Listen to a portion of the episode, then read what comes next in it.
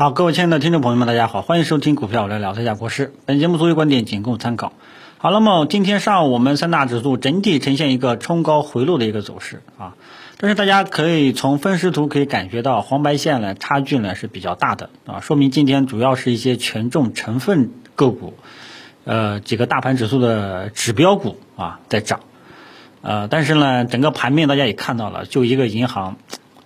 啊，一个一个银行在扛啊，所以今天这种盘面呢，只能说股市水平也是非常有限，仅仅是猜对了一半吧。一开始像银行、保险、地产啊，都是在表现的这些低估值板块啊，但是没有想到的是，就是周期类的股票，有色、化工、煤炭选择了继续调整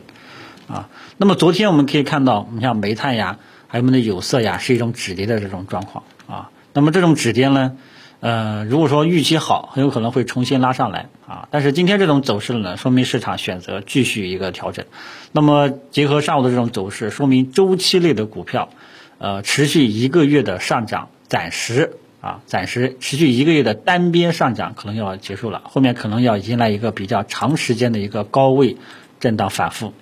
啊。嗯，就是这个呢，就是比较遗憾啊。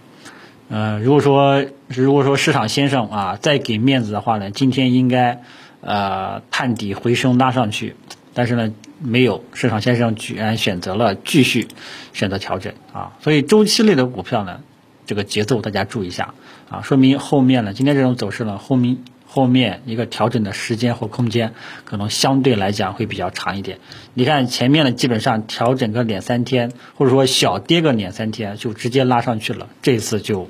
不可能了啊！这点这个节奏呢，大家自己注意一下。呃，这个是周期类的股票啊。那么权重银行、地产啊，还有保险，基本上呢，今天也是有所表现的啊。短期呢，他们来说相对来说还是要好一点。但是今天银行不好的现象在哪里？其实银行一开始都是还好好的，不好的现象呢是在这个全天上午，银行的几大啊。几大这个大市值的标的，工农中建交在涨，啊，你像工商银行，像一看到工商银行开始大涨，那市场这种氛围呢就不好啊，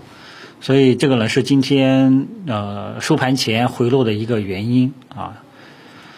嗯，然后中小创科技股啊，这个这个就不用多说了啊，然后就是核心资产呢，怎么讲呢，也是不温不火吧。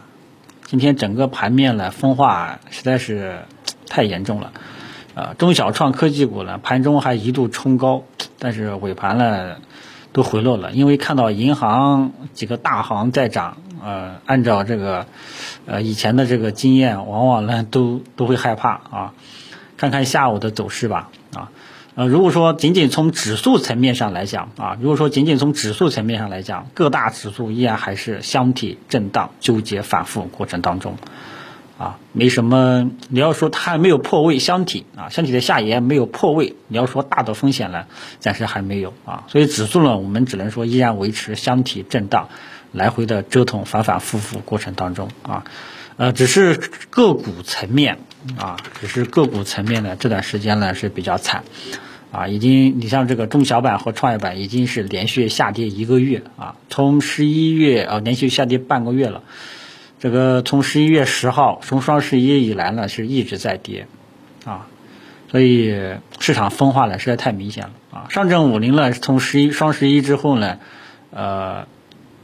起码还是一个震荡上行的一个态势，中小板啊和创业板呢是一个震荡下行的一个态势，完完全全就是方向走反了，所以现在是市场分化是十分的严重，啊，那么前期一直领涨市场的低估值的板块开始出现调整了，那老大哥都调整了，中小创这些小弟弟小妹妹也只能讲这个还是选择不争气。啊。那老大哥都选择调整了，我这些中小创就不用多讲了啊，说明市场底子呢也没有我们那么想象的那么好吧。现在基本上都在一个折腾，小票呢就跌得比较惨啊，有一点这个业绩的或者说标的还行的，很有可能还跌得少一点，或者说还时不时的搞不好，呃，以后还会抽风。啊，如果说冷门个股的话，就比较就很可怜啊。所以今天这种上午上午这种走势呢，整体的一个呃态势呢，我们可以把它认为，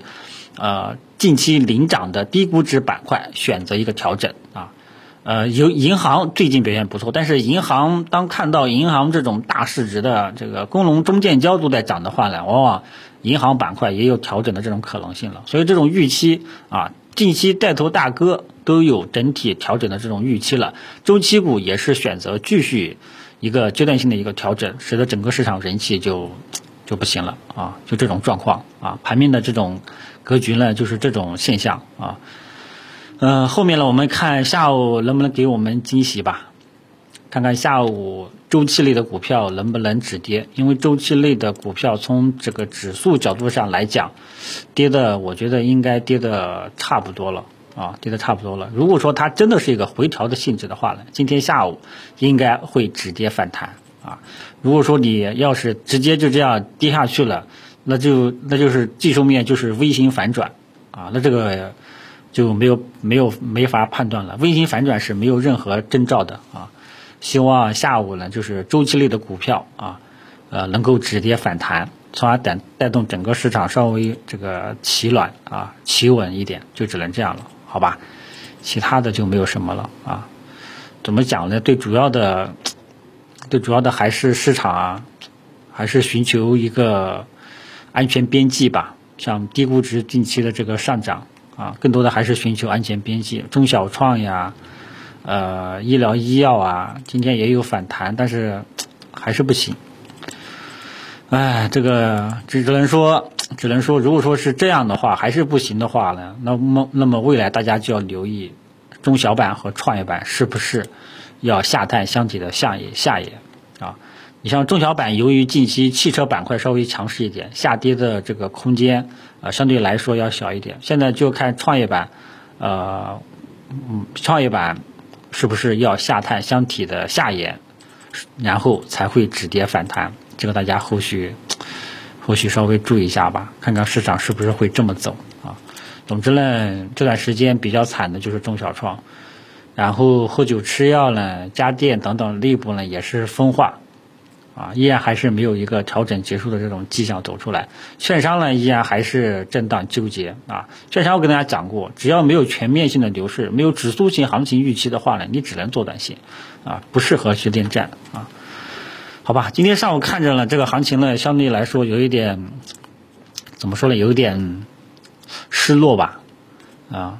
主要还是由于银行、保险、地产其实都有所表现，但是都冲高回落了。啊，这个基本上没什么，都在预期之内。主要还是没有想到有色、煤炭、钢铁这些周期股呢，还是选择了继续调整啊。